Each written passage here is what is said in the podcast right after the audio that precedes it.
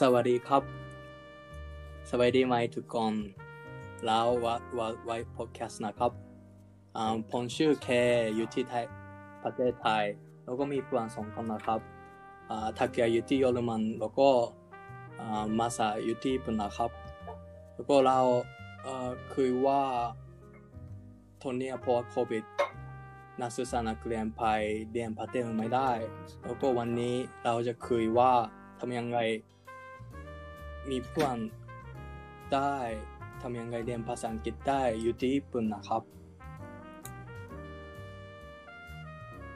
yes みたいなね。まあよかった。すげえ。ねすごいよね。すげえなと思った。 めっちゃ大人じゃん。道聞かれるもんね、タイ人によく。不思議なんだけどさ、めちゃくちゃ道聞かれんだよ。話しやすそうな青年に見られてんのかなと思って。うん。そこ？タイ語だけど、何語で聞かれんの？タイ人に聞かタイ人に聞かれるの？うん。人良さそうなんだね、じゃあ。意外と途中までね、タイ人じゃないって気づかれないこともあるよ、やっぱり。うん。いや、そうだろうね。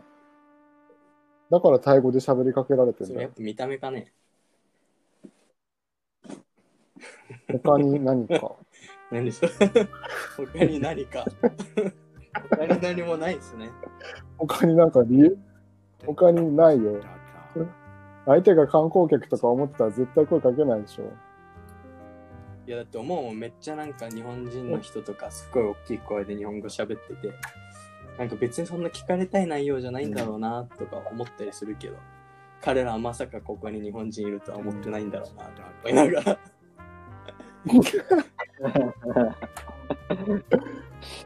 それはでも雰囲気もタイ人なんだろうね。絶対日本人とは思われない。うんなおさら。そうだよ、そうだよ。それでも日本の欧米人がさ、大きい声でさ、バカみたいに英語喋ってる時にさ、俺、俺英語全部わかってるよって思う時はあるよね。だけど一つね、タイ人に溶け込むことはいいけど、逆になんか欧米人とかさ、アジア人以外からしたらさ、もう一緒じゃん、なおさらもう。タイ人に自分がタイ人と呼ばれてるぐらいだから、うん外国人からしたらもう、絶対タイ人じゃん。うん。なんかそうなるとね、そうなるとね、ちょっと目立ちにくくなっちゃうなって思ってるんですよ。あれ君どっから来たのみたいな聞かれないじゃん。うん。そこの機会を損失してるなって思うわ。新しい場所行った時に。興味持ってもらえない。逆に、ああ、いやいや、逆に後からめっちゃ興味湧くじゃん。へ え、あいつ日本人だったの？嘘でしょつってなんでそんなタイ語上手なのとか、なんでそんなタイ人みたいなのとか。聞きたいことどんどん出てくる。のについてはもなう仕方ねえから。いやいや、日本にいるときそんなね、まあもうちょっと日本人っぽかったよ。行ってる髪切る場所とか食べ物で変わってくるのかね。タケもめっちゃドイツ人みたいだもんね。いや、見えないだろ。それは無理があるよ。でも、もうちょっとしたらさ、確かに国籍不明にはなるなる気がする。あ、それいいな。あいつ、あいつどこの国から来たかわかんないやつ。え結構さ、中東とかもわかんない人いるしさ、アジア含めて、どこかよくわかんないってなると。ヨーロッパの人とかわかるけどね。なんか喋るまで、アクセント俺も全然わかんない。聞くまでわからん。うん。見分けつくの？いや、でも、ドイツ人、ドイツ人はね、ドイツ人っぽいでかいよね、ドイツ人。骨格があるよね。なんかなんか顔とかも特徴ある。フランス人とかとちょっと違う。うーん。うん。あ、でも、ほぼわかんない。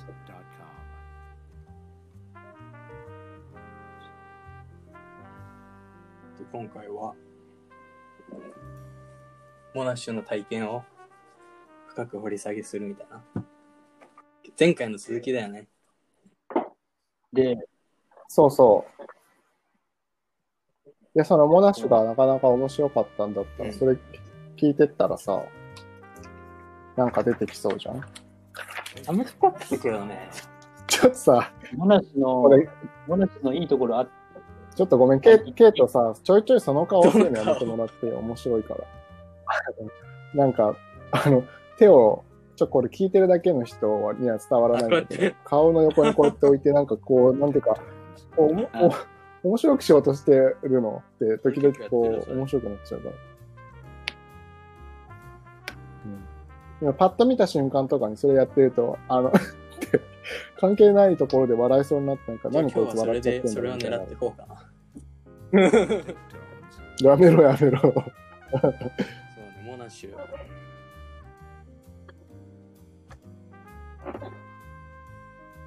た。モナシュ、プログラム的にいいところがあったと思うんですよ、一個。うん。何かというと、あれ、1年生対象で100人ぐらい行けたんですよ。確か。枠があって。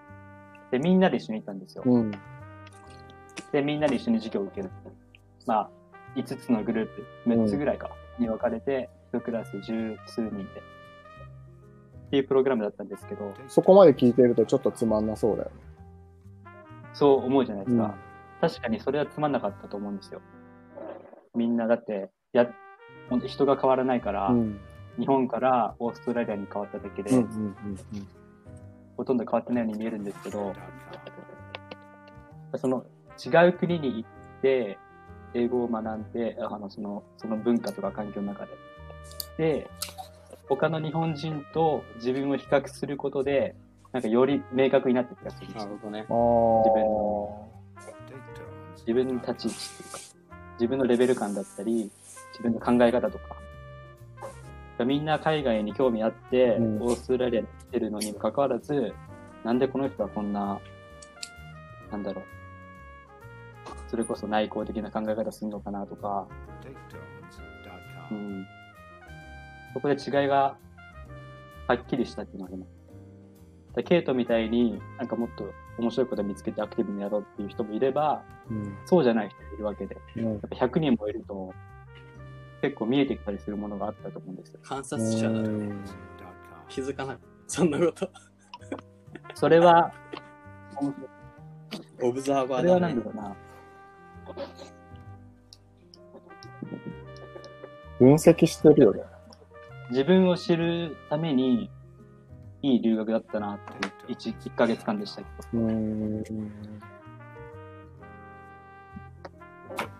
それは別にもともとそれが目的だったわけじゃないよね。じゃないです。うん。目的ではなかったですけど、なんか大学が結構お金出してくれたんだよね。補助みたいな。選ばれた人には。それが結構インセンティブだった気がする、俺的には。半分ぐらい。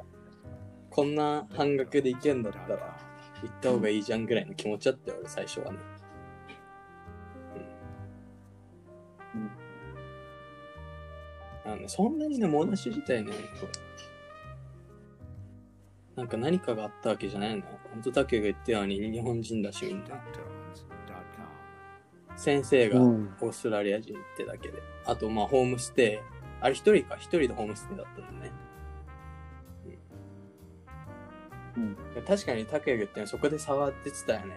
なんかもうずっと日本人しかいなくて、日本人の友達だけで旅行する人と、あと、他のうん。誘ってとか、なんかホストファミリーの人に頼んでとか。え？なんかどっか行くときにして。俺？あそ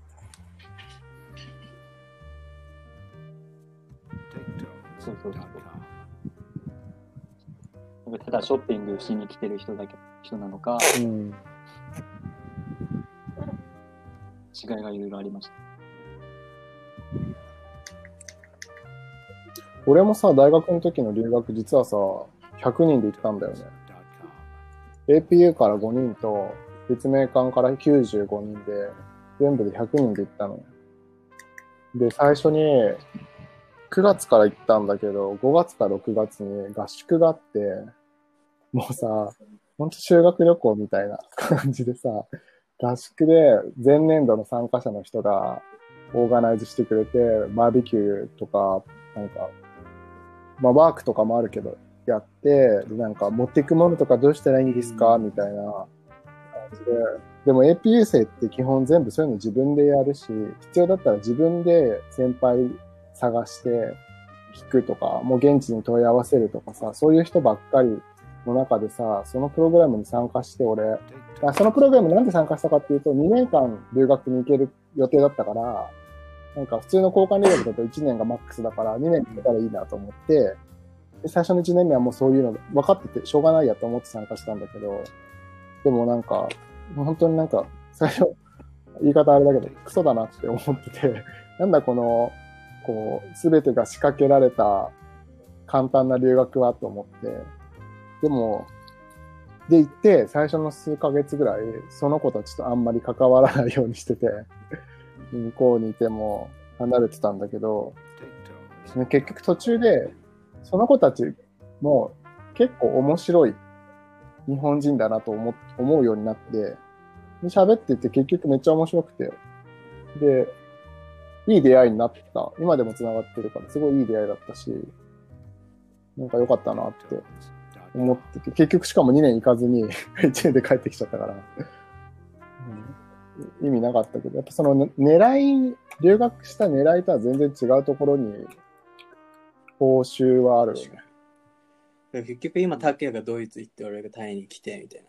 で、その道のりも、なんかあんまり前例のあることでもないから、誰に聞けるわけでもなく、うん大変だった部分もあるけれども、そこに行き着いたのは、結局、拓也との出会いとかね、この間前話したけど、セレンディピティ。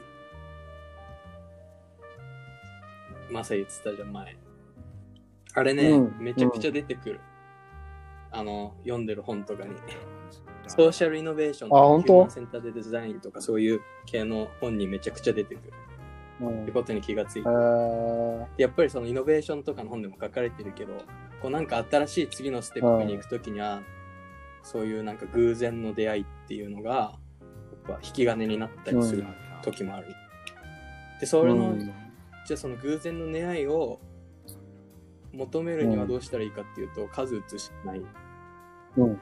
うん。ああ、やっぱそうなんだ。だから多分、うん。結局今自分がここにいるのは、その一番最初の大学から、大学からの一番最初の出来事として多分モナシだったんだけど、そのうん。竹谷と出会ったことによって2人のこう考え方をいろいろ共有してそれぞれ今違う場所にいるようになったと、うん。だから最初は多分どんな理由でも竹谷もなんか理由があってモナシ行きたいなとか思ったり俺も半額で行けんだったらモナシ行ってみたいなっていうぐらいのノリだったけどちょっと自分の興味ある方向に足を踏み出したところで自分が想定してない思いがけない出会いとか拓也が言ったように自分の日本人としてのなんか分析とかね俺からするとなんかうん。ただ昼飯食うだけでも、なんかオーストラリアと日本の雰囲気って全然違うよなとかそういう気づきがあってでそれが結局今につながってるなって思うとうん。行動力とかどうのこかとりあえず数数打つにも行動力必要って話になっちゃうけどそうなんかそれの行動する力そのものっていうよりかはとりあえずなんかいろんなところに足を踏み出して偶然の出会いを狙うっていうことが選択肢フラが広まる気がするでもさ、セレンディピティもさ、多分万人には起こらないよね。うん同じことを、例えばその100人の大学生が全員そう思ってるわけじゃないじゃん。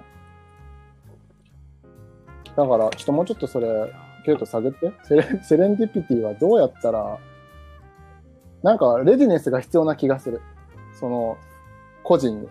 セレンディピティを、なんか、をまず発見する、発見とか、二人み、二人っていうかまあ、拓也みたいにその分析ししたからそれは気づいてるわけじゃん。ケイトもただのご飯だけど、なんか違うなとか気づけるとか、そこ、そこがあって、初めて、セレンディピティが、なんか、やってくる気がするんですよ。神から。ゴーって、降り立つと思うんだよね。で降り立ったら、めっちゃ自分も、わあ、そうだって思って、で、これが快感っていうかすごいいいことだって分かった瞬間にどんどんそれを増やしていきたいそういうセレンディピティもっともっと出会いたいって思っていくとは思うんだけど、そこに至るまでになんかさ、だって誰でもそうならないからさ。だからそれはあれじゃない、なんか自分でも認識してない無意識の中にある自分の願望とか、あこうなりたいみたいなのがあるからうん。例えばそのイノベーションの中でも、ある一つの社会問題に対して、その実行する側もこういう風にしたいみたいな。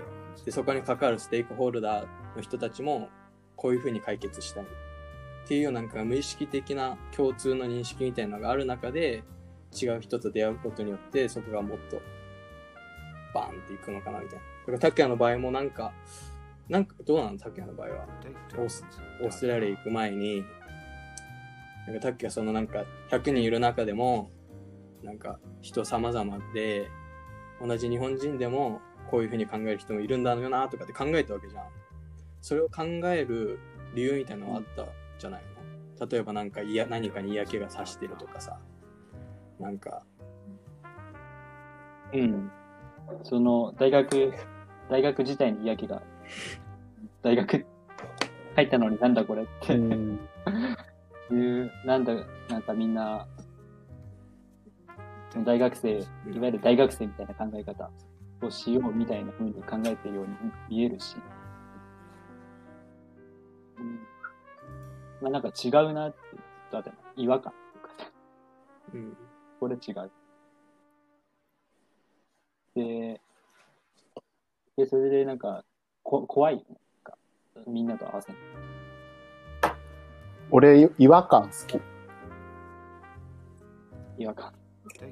なんか違和感ってビジネスでも大事なんだよって、この間なんかの話聞いたとき言ってたの。で、違和感ってすごい適当そうに感じるけど、すごい大事な感覚だよって。言葉ではうまく表せなかったりもするけど、なんか違和感があるんだよなって。なんで言ってたんだか忘れちゃったけど。そういう意味で言うと、俺とタキはめちゃくちゃそういうのがなんか敏感っていうかさ、なんでか考える習慣みたいなのがあったよね。なんであいつらはこうで、俺らはこうで、なんであれはこうで、ここうなんだみたいな話ずっとしてたよね。なんか違くねみたいな。そうまたそういう話になってくると、じゃあ潜在的に何があったのかって話になると思って難しいんだけど、とりあえずその大学モナシにおいてのセレンディピティとしては、拓也にもそういうなんか気持ちがこう、ふんわりあって、俺の中にもふんわりあって。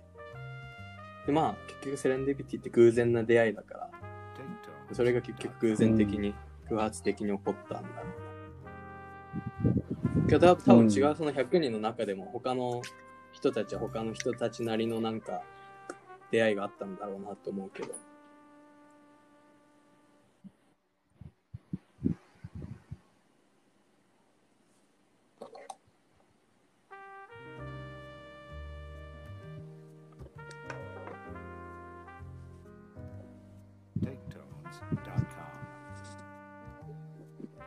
そういう経験を本当に繰り返さないと、多分、そういうセレンディピティ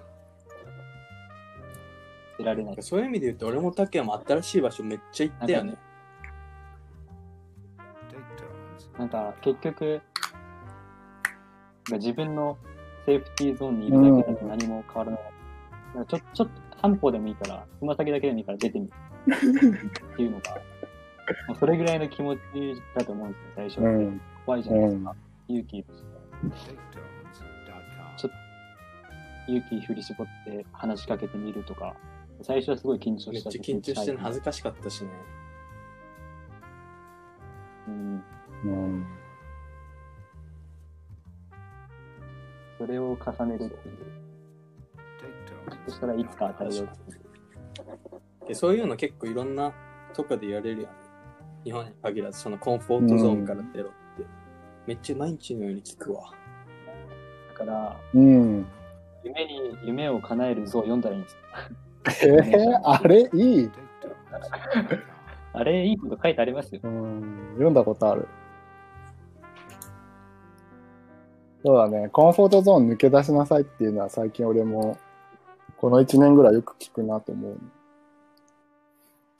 いや、だから、なんか、全然、そういう意味で言うと、あの、なんだっけ、ボーイスカウトとか、ガールスカウトみたいなやつとかも、めっちゃいいよね。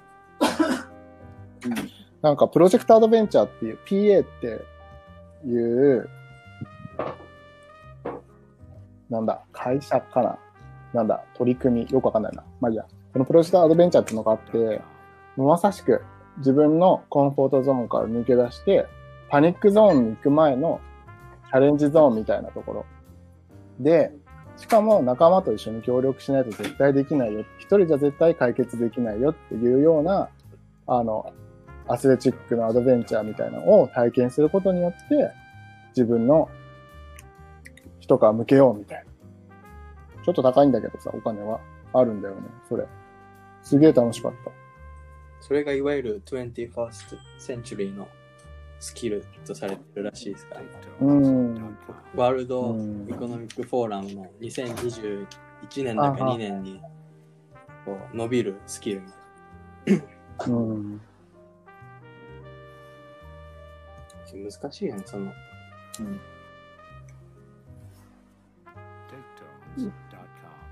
浜松先生の授業でさ、浜松先生がさ、毎週一個新しいことをやってみ、やってみてって覚えてない。言ったの覚えてる 覚えてない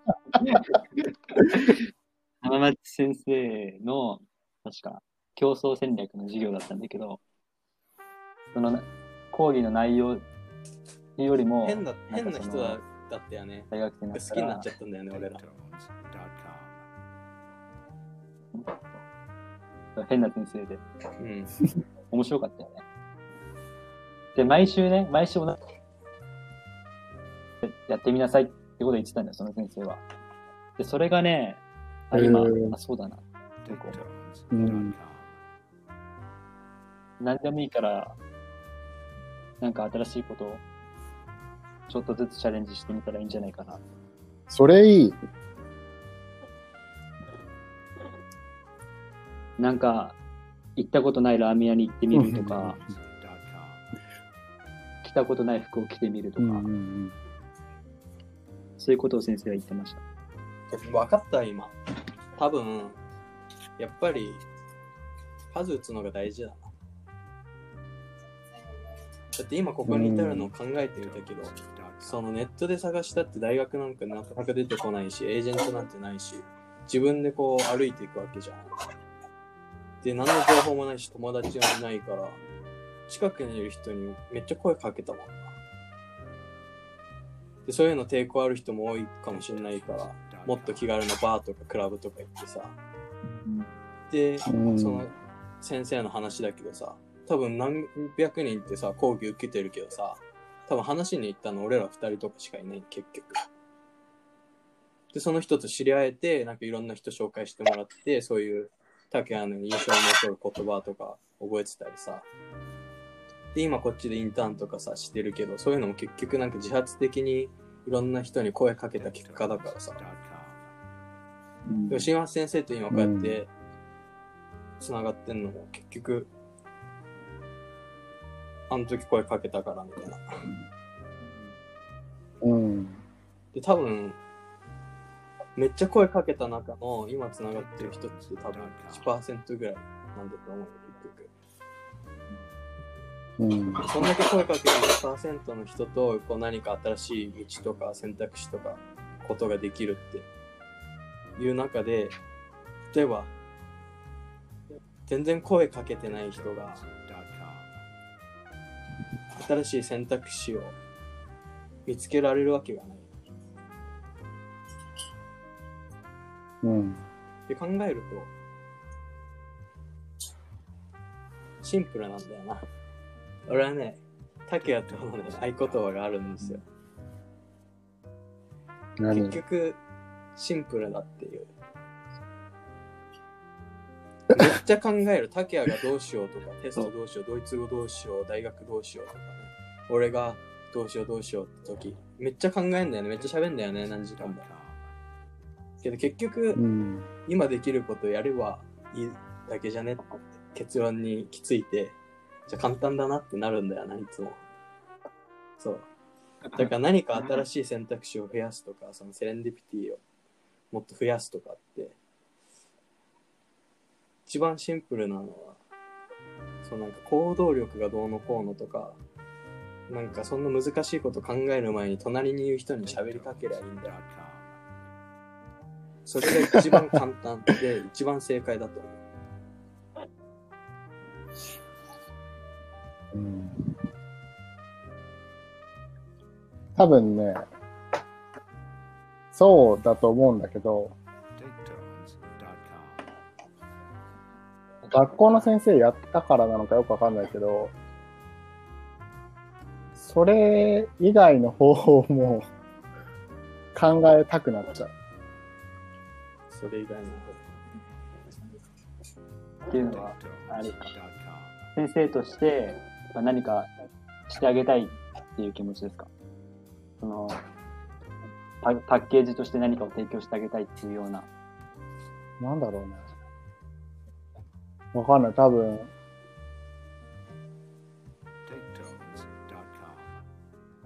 わかんない。それって、あれじゃないですか。それって親とか教員が与えるものじゃないんじゃないですか。いや、そうそうそうそう。そうだと思うんだけど、なんか、ある程度さ、結局、ケイトもさっきはもさ、海外に行ってさ、できてる人たちが、こう、なんだろう、その、その秘訣は何ですか？とかって聞かれて、で、なんか簡単なことを言ったりすると、それはお前だからできるんだよってなるじゃん。それねで例えば、うんイチローがさ、なんでそんなにうまいんですか、イチローさんはとかって言われて、毎日素振りをするだけですとかさ、すごい基本的なことを言う言うと、確かに本当にそうなんだと思うんだけど、なんか、なんかね、学術的とかでも考えても、なんかこう、説得力がもうちょっと欲しくなっちゃうのよ。わかる。けど、それを二つわかることがあって、その、イチローのこと見て素振りって言われて、いや、そんなんじゃってなる気持ちもわかるし、イチローがそういう気持ちもわかる。いや、そうだよね。結。局、うん。その今こうやってできてるじゃん。他の人からこういうふうに見えてるし、こういうふうにできてるじゃんって思っても自分でできてる感覚なんて1ミリもなくてでそのうん。ちっちゃいただ隣の人に声かければいいっていうことすらできなかできない人間でそれをうん。強制するためにバックパックとかヒッチハイクとかナイトクラブとか行ったわけよ。で考えるとうんうんうんうんそれ以上何もないだってもともと自分ができない人間だし隣の人に声かければいいんだよって言ってる人のことなんか全く信用できないし説得力もないなっていう感じる人間が結局そうやって思うってことは真理だよねそれはもうだから結局どんな偉い人の本読んだって同じようなこと言ってるじゃんリーダーシップが大事だの、なんかチームワークが大事だの。そっからね、本当のことを、真理をね、得られる人間って少ない気がするんだよね。いやこの人も、なんかアップルのなんかスティーブ・ジョブズも同じようなこと言ってるわとか、なんかコネクティング・ドットとか言ってさ、そんなのさ、ありふれたような言葉じゃん。なんか有名な言葉だけど。うんい。や、多分それは彼が自分で体験して自分でそれを得るためにもがいたから、そういう心理ができたわけで。だからね、これもそうなの。俺が本読むときに、うわ、この人、なんか単純なこと言ってて、俺にはできそうにないな、みたいなことよくあるんだけど、けどこの人がけ体験してそうだって言ってんだから、きっとそうだから、そうなれるように頑張ろう、みたいな。うんで、逆に、いや、逆に俺はね、隣に来た人と喋れるタイプなわけだよね。俺全然隣、浅草の居酒屋とかで飲んでて、隣に外国人来てさ、で、メニュー困ってたらさ、普通に声かける方なのよ。とか、あと日本人でも居酒屋で飲んでて、なんか向こうのお客さんから俺らが食ってるもの美味しそうって言われたら、俺らに言ってなくても、大きい声で俺めっちゃうまいよって言っちゃう方なのね。そうなのよ、この人。そういうの考えるとね、すごいねそういうの絶対嫌なの、俺は。あんまり得意じゃない、そんな知らない人と来たってみたいな。思っちゃうタイプなわけよ。それで言うと、うんそのマサが声かけるのが大事だよって言ってたら、いや、それマサだからできんじゃんって思っちゃうかもしんないし、けど俺が声かけるの大事だよって言ったって、俺そういう人間じゃないんだから、信じるしかないよ、もうそれは。うんだって隣の人に声かけるのってめちゃくちゃ手に汗握って、何十分も考えてどういう風に喋りかけようかなとか考えるような人間がそうやって言ってるわけだから。うん。うん、それはね、誰だからできるってことじゃないんだと思う。だって結局みんな手食ってる人、でも俺はいつも言われるんだよ。それはお前だからできるんだって。だからなんか小さい原体験を重ねていくことが重要だよね、そう思って。うん。じゃあちょっとこうパッケージにするって売り物にならない？じゃあ。だからあれじゃ、急に、急にお金の話したけど。あれじゃない？だからさっきも言ったけど、その親とか教師がそういうのをうん教えて与えるものじゃないじゃん。それって自発的なものだから。だからさっきのその、拓也が言ったなんちゃら先生のように、じゃあ、次回までに新しいことを一個やってきなさいって言って、それをみんなで、その次の回共有して、振り返って、じゃあまた次までに新しいこと一個やってこよう。で、言ってお金払ってくれるかな？それ多分お金払えないですけど、でも、いいグループですよね、そいや、れ。いいよね。それぞれが新しいことして、共有して。え、けどそういうのお金になるよ、多分。なんか、違うところではお金落とせでもさ、ゆうとがさ、あのーなんか知らない外国人とかに声かけまくった時あるでしょ、確か。さあ、やっぱ親と学校ってさ、そうそう止。めるよね。それね、多分お金になると思う。っていうのもさっき言ったけど、親とか教師が与えるものじゃないじゃん。与えるものじゃないけど、じゃあ他の国見た時にどうかっていうと、確かデンマークとかは小学生の頃から自分で時間割り決めなさいってやってるわけじゃん。うん。ってなると、そういう教育の話になっちゃゃうけど、その教育の違い、その自発的に時間割りを決めさせるかどうかによってまた変わってくる部分でもあるし、う。うんじゃあ日本でその教育が難しいんだったら、多分どっかの塾がうん授業しない塾みたいなのやっうん。てるのを見たことがあって、はいはいはい、はい。っていうので言うと多分似てる考え方で、そ確かに。れからな携帯は何か変わるかもしれないけどお金になることで多分日本人が欲してるものっていうか結局学校の先生の話だけ聞いてたって何にもなんないじゃんってみんな気がついてるわけだからうん。だからうん親とか教師ができることはなんか人にし人とこうコミュニケーション能力を高めるこれさえやればみたいなものを与えるんじゃなくてその環境を作ることが一番大事振り返りの時に、ある程度何かしらのメソッドを使って、振り返りをきちんとしてあげるってことを提供すればいいんだ。そのフレームワークとかめちゃくちゃあるしねフィードバックとか、ねエバリエーションとかもうん。うん。なんか、例えば、初めて目玉焼き作りましただったとしても、なんか、ね、それをどういうふうに捉えて、そこからどんなことを学べるのかってことを一緒に伴走してあげる会だったら、そこでお金がもらえるね。だから今ちらっと思ったけどなんか小学生の時に夏休みのなんか日記みたいなの書くじゃん。有研究？あ自由研究とか日記とか。うん。日記もあの冊子を渡されてこれを埋めなさいって言われるからやる気しないんだよね。それがなんかもっと選択肢があって、写真撮ってもいいし歌ってもいいしビデオ撮ってもいいしレコードしてもいいし、何かしらいいけどなんか自分で考えて自分の一日を記録つけてくださいって言われると全然変わってくる気がするんですけどね、教育の話になっちゃうとね、またあの、あれだけど、結局は学校側とか大人の都合で、本来の主たる目的を歪めてるから、そのしわ寄せが子供の意欲関心にネガティブに働くんです。だから多分その歪められた枠組みの中で評価されて劣等感をずっと抱いてきたからこそ、そうじゃない枠組みで挑戦したいっていう結果になってる気がする。うん。高橋家、なんだかんだ真面目だもんな、やっぱ、そこは。なんだかんだっていうか真面目でしかないよ、うちは？え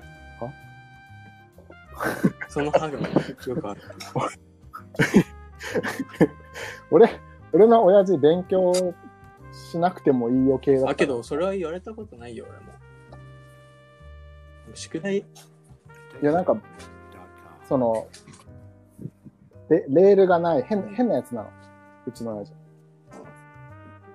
そっか、学校行きたくないなら行くな、とか、なんか、ちょっとおかしいんだよ。こんなところで親父を。そういう意味で言うとあれじゃない？その、マさんとかもそう、うちも就活っていうかインターンとか決まって、どんどんどんどん会社決まるって時に辞めて、タイに来るって言って、お父さんは、あもうそれなら分かった、じゃあいいよって。それと考えると、いや、母ちゃん、母ちゃんめっちゃ悩んでたじねそれは習いむよ、どこの母ちゃんも。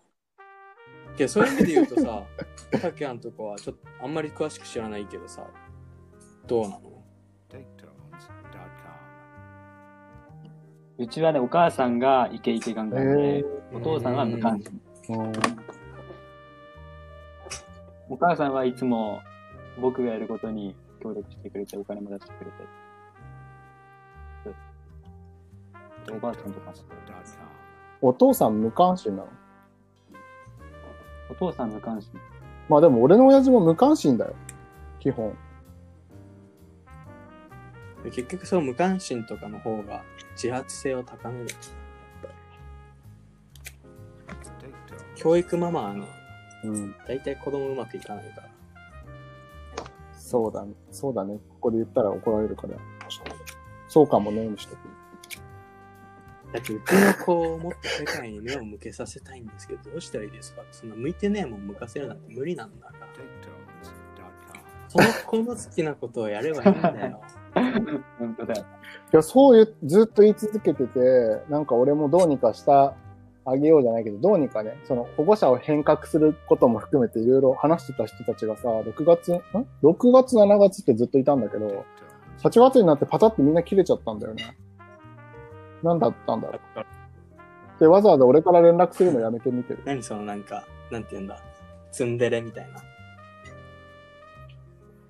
や、だって俺から連絡したら絶対連絡また復活してさ、別にお金にもならないしさ。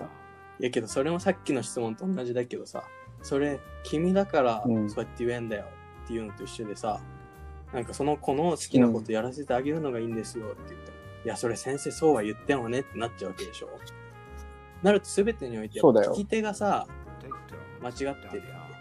だってこっちは真理を言ってんの、うん。なんでそれ聞き手が間違うかっていうと、全部与えられるからなんだ、結局やっぱり。そこに戻ってくる。うん。だってそんな自分で経験してないし、自分で何にも分かってないから人の話聞いてんのにさ。いや、特に親の場合はさ、自分がやるわけじゃなくて、別のまた第三者にやらせるわけだから、でその時に第三者はやるかもしれなくても、自分自身の体験からして、それを体得してないことについては、誰かに結局アドバイスを求めても自分の中の納得感でなかった時には全てを弾くんだよ。そう。それめっちゃそう。すごくおこがましい。そうそうだね。じゃあ聞かないでよって思うよね。傲慢ですよね。なんかその自分の経験したものの中でしか判断できないってことですね。まあまあ、基本、もし、外にあるものは理解できない。うんもしくは理解する姿勢もがない。しそうじゃないんだったら、もうちょっと、その質問じゃない質問してくるんじゃないかとは思うよね。うん。そういう人多いよね。めっちゃ、けどなんかだんだんわかるようになってきたもん。そう、タケもそうかもしれないけど、なんでタケそういう風にしてんの？みたいな聞かれたりするでしょ。それで自分のさ、思ってること言ってもさ、いやみたいな反応されてさ、あ、この人こういう風な答えが欲しいんだなって言って、その人用の答えを、ね、言ってあげられるようになってきたもんなんか。めんどくさいから。うん。用意するっていうか、もうだんだんそうなってきちゃってめんどくさいから。だって言ってもわかんないんだもん、本当のこと言って。うん。だ時代が時代でさ、今そんなことできないけど、もうちょっと昔だってさ、とりあえずお子さん1週間うちに預けてくださいって 言いたくなるよね。なんか、まあ、こっち側になんかお寺とかさ、なんかわかんない宿泊施設みたいなとこあったらさ、とりあえず1週間でいいから、そういうとこ行かせてみてください。それぐらいやった方がいいっすよ。うん。話、質問するんだったら、もらった答えを従った方いや、がほんとさ、それ仕事でもそうじゃん。こう、全然教育の話だけじゃなくてさ、アドバイスを求める人にさ、ある、あるがちなのがさ、フィードバックちょうだいねって言うくせに、あげると、ああ、それね、こうか、俺も考えたんだけどさ、こうでこうでこうでこうだからさ、こうなんだよね。で、こうなんだよね、で終わっちゃったらうん、俺言った意味なくて、でそっから先で、でもやっぱり変えた方がいいかな、とか、なんか、でも君もそう思うんだったら、やっぱり変えてみようかな、とか。そこに行くならわかるけどさ、その手前でさ、俺別に共感示したいわけでもなんでもなくて、なんか、そういう人結構いるあれでしょ？100%従った方がいいですよね。それもアドバイス。だから。なんで自分でねじ曲げちゃうそうそうそう。ってなりてか、あなたも思ってたなら、なおさらいいじゃない、やろうよって、そっちの方向でって、ならないんだよね。結局自分が合ってるか確かめたいんだよね。みんなそうだけど。あいや、そ、それだったら、例えばケイトが、タイ行きたいですって俺のとこ言いに来た時のアドバイス求めるのは、そっちの方向で話を進めていきたい感めっちゃあったから、俺が言ったら、もう、ですよね。そうそう。ってなるじゃん。で、そこで、いや、そうなんですけど、こうでこうでこうなんでって、ななんか急にネガティブな話感で来たら、うんアドバイス求められる側もある程度何求めてるのかってわかるじゃん。うん。だから、本当無の、無の状態っていうかさ、なんか、ね、受容しますっていう姿勢で来てくんないと、アドバイスも、生徒もそう、生徒もそうだけど、大大学受験どうしたらいいと思いますか？みたいなバクッとした質問してくるやつ。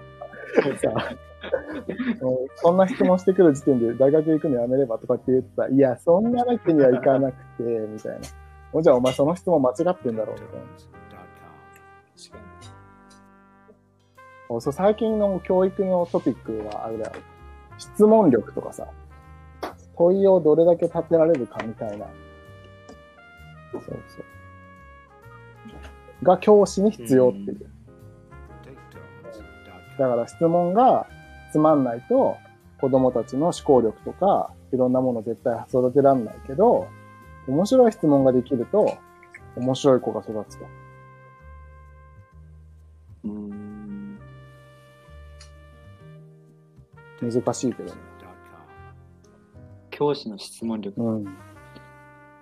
難しい。でもなんか、あの、本当それもさ、ビジネスマンと一緒で、あの、お客さんに対して、うんなんだろう。じゃあカメラ屋さんでもいいんだけど、どんなカメラが欲しいですかって聞いたらさ、それさ、安くて、いい写真が撮れて、操作が簡単で、とかって言うに決まってんじゃん。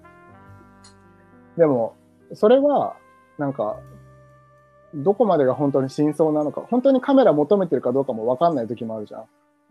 だからなんかもっと別の質問を投げかけることによって、そのお客さんが本当に欲しがってるものは何なのかってことが見えてくるような質問しないと、本当の営業とは言えないよねっていうのと一緒で、子供の教育するときも、なんか、つまんない質問じゃなくて、やっぱ面白い質問とか、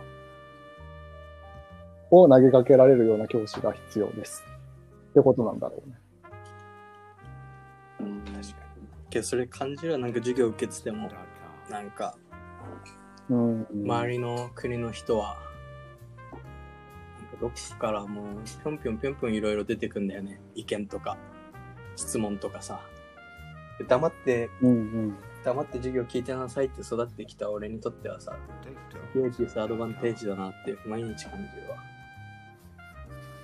誰そんな教育してた人？どこの学校？困っちゃうね。本当に？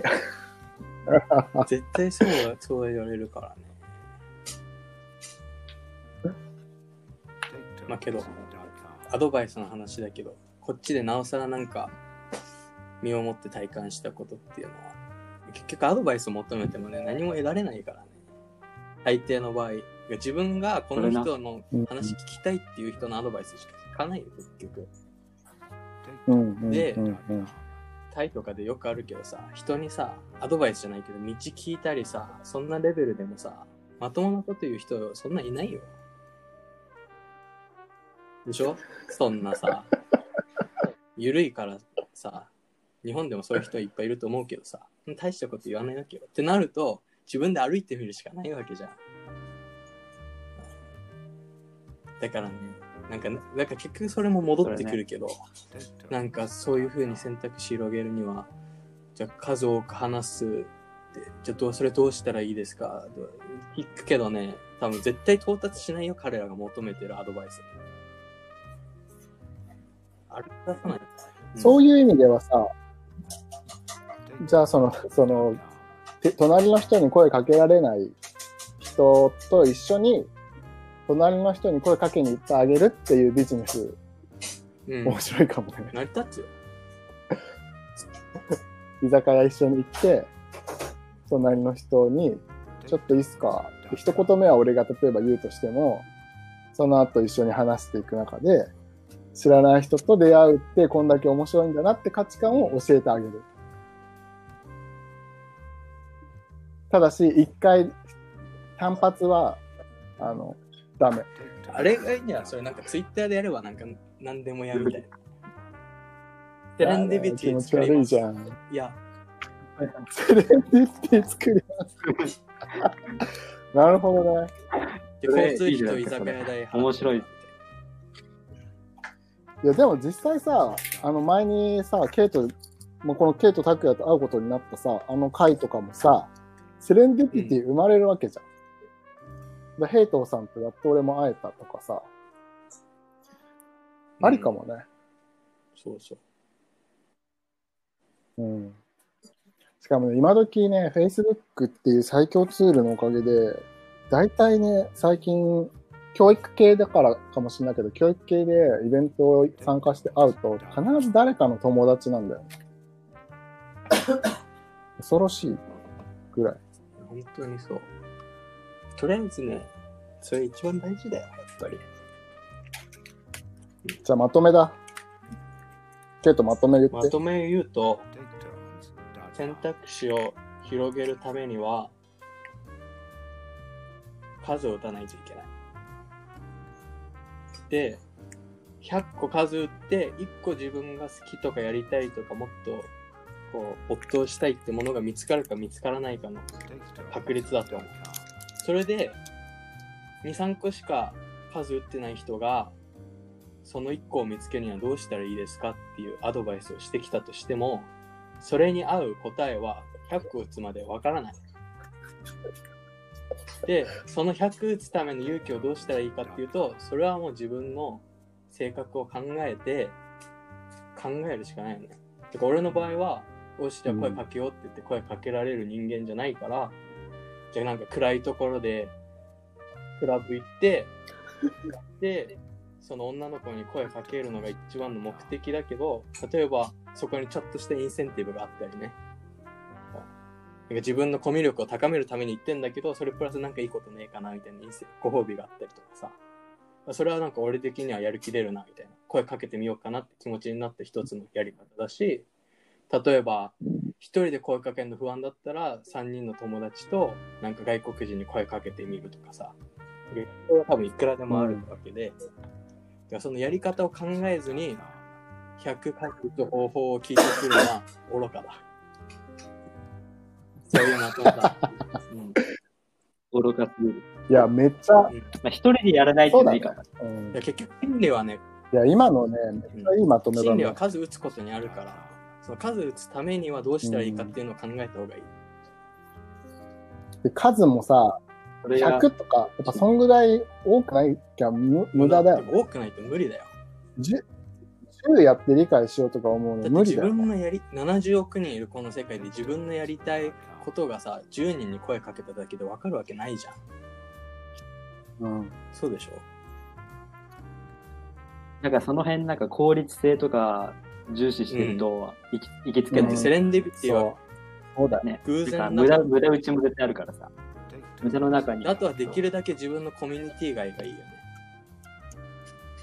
うん。だからその一つとして、ヒッチハイクとかね。絶対自分のコミュニティで合わない人間に会えるわけだから。まあ、そういうことになりますかね。まとめとしては。結構すっきりしたんじゃん、今回。いや、いい、いい、うんはい、いい回でしたよ。まあ、言っても、あくまでこれ3人の経験から基づくから保証しないけどね。けど俺はこうだと思って信じてやってる。うん、楽しかったですね。じゃあまた次回、ということで。ああれ？待望じゃないップ、カップ、中間なって、ななカップ。Bye bye. Bye bye. Bye bye.